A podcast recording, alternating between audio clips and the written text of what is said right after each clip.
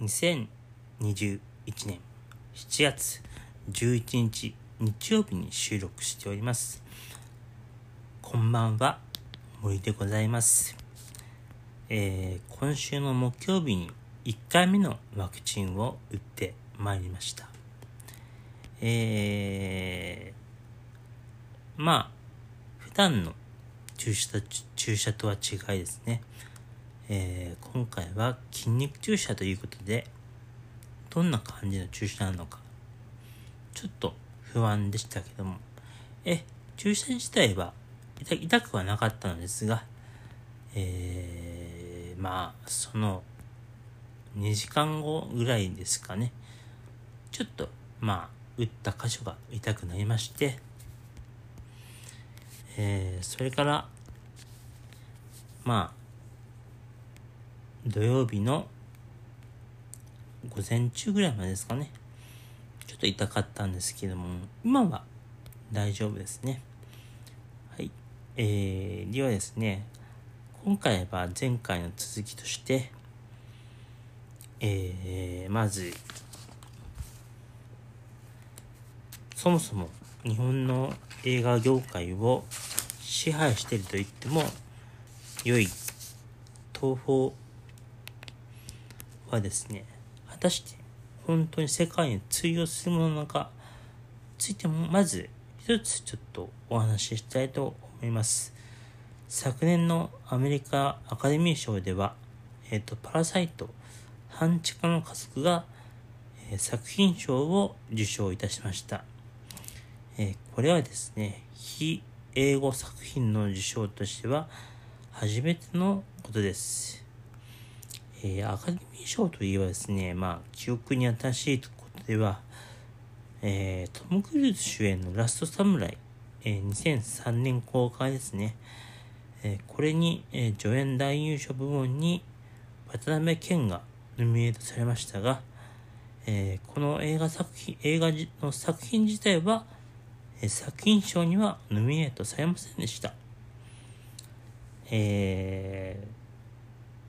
とですね、まあ、それでですね、まあ、2000年以降のアカデミー賞関連として、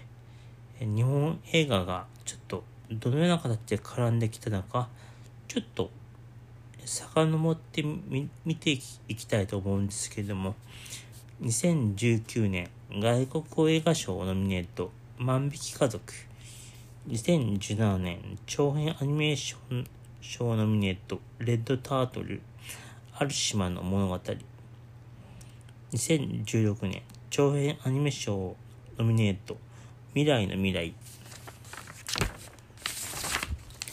2014年宮崎駿監督作長編アニメ賞ノミネート。風立ちぬ。2009年外国映画賞受賞送り人。2006年宮崎駿監督作長編アニメ賞ノミネートハウルの動く城。2004年山田洋次監督作外国映画賞ノミネート。黄昏清兵衛2003年宮崎駿監督作長編アニメ賞受賞。千と千尋の監督千と千尋の神隠し。などががありますが、えーこれをですね映画の制作会社だけに注目してみると「えー万引き家族」フジテレビギャガレッドタートルスタジオジブリ東宝未来の未来東宝かぐや姫の物語スタジオジブリ東宝風立ちぬスタジオジブリ東宝送り人松竹ハウルの動く城スタジオジブリ東宝。千と千尋の神隠しスタジオジブリ東宝ということでですねこれらを見る限り東宝が作った作品でアカデミー賞に受賞やノミネートされたのはいずれもアニメ作品だけであるということがまず分かることが1点。そしてですね特に注目すべきはですねえー、まあ日本映画作品として、えーこれですねまあ一応外国映画賞という名称になって史上初めて日本映画賞が受賞した作品が送り人となったんですけれどもこの映画を作ったのがですねまあ東宝じゃなくて松竹っていうことなんですね。えー、まあこれはですねまあ東宝という映画は会社は、え、はっきり言ってしまえば、え、日本国内向けに作る映画を主としてですね、え、まあ、世界において、アカデミー賞とか、その他の映画映画賞に受賞する受賞するするような作品を作る能力が果たして本当にあるだろうか。とまず疑問に思うわけです。えー、繰り返しますが私たちが普段見に行く映画っていうものはシネコンですけれども、そこで上映されるほとんどは国内大手3社、東宝、東映、松竹とハリウッドメジャースタジオの作品であるにもかかわらず、実際にはそれよりも多くの作品が低予算映画としてミニチュアター劇場で公開されています。しかし、まあ、えー、コロナ禍やですね、それ以前からミニシアター劇場が、えー、続々と閉鎖されています。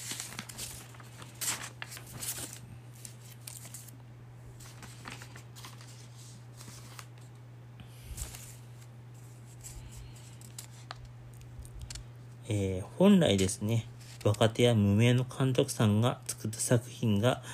いきなりシネコンに上映されるっていうことは結構難しいので、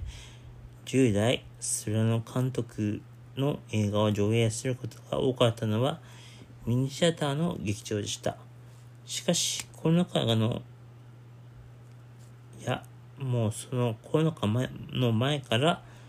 ミニシアターの劇場が地方や都内各地を問わず閉館に追い込まれている現状があります。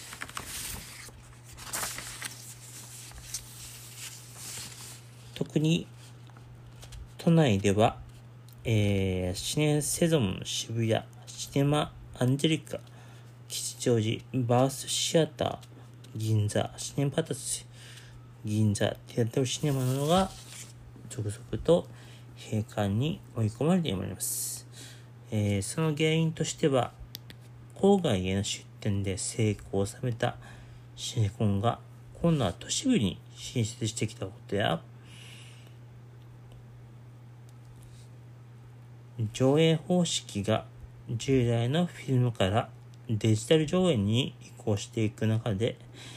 えー、デジタルの上映システムを導入できることを導入する資金がなかった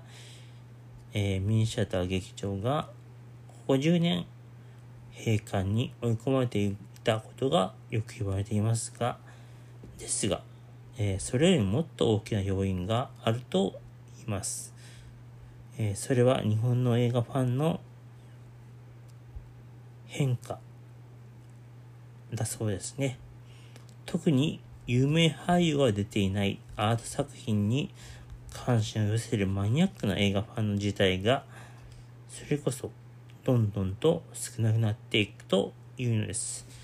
えー、次回は、このことについてお話ししていきたいと思います。それでは皆さん、さようなら。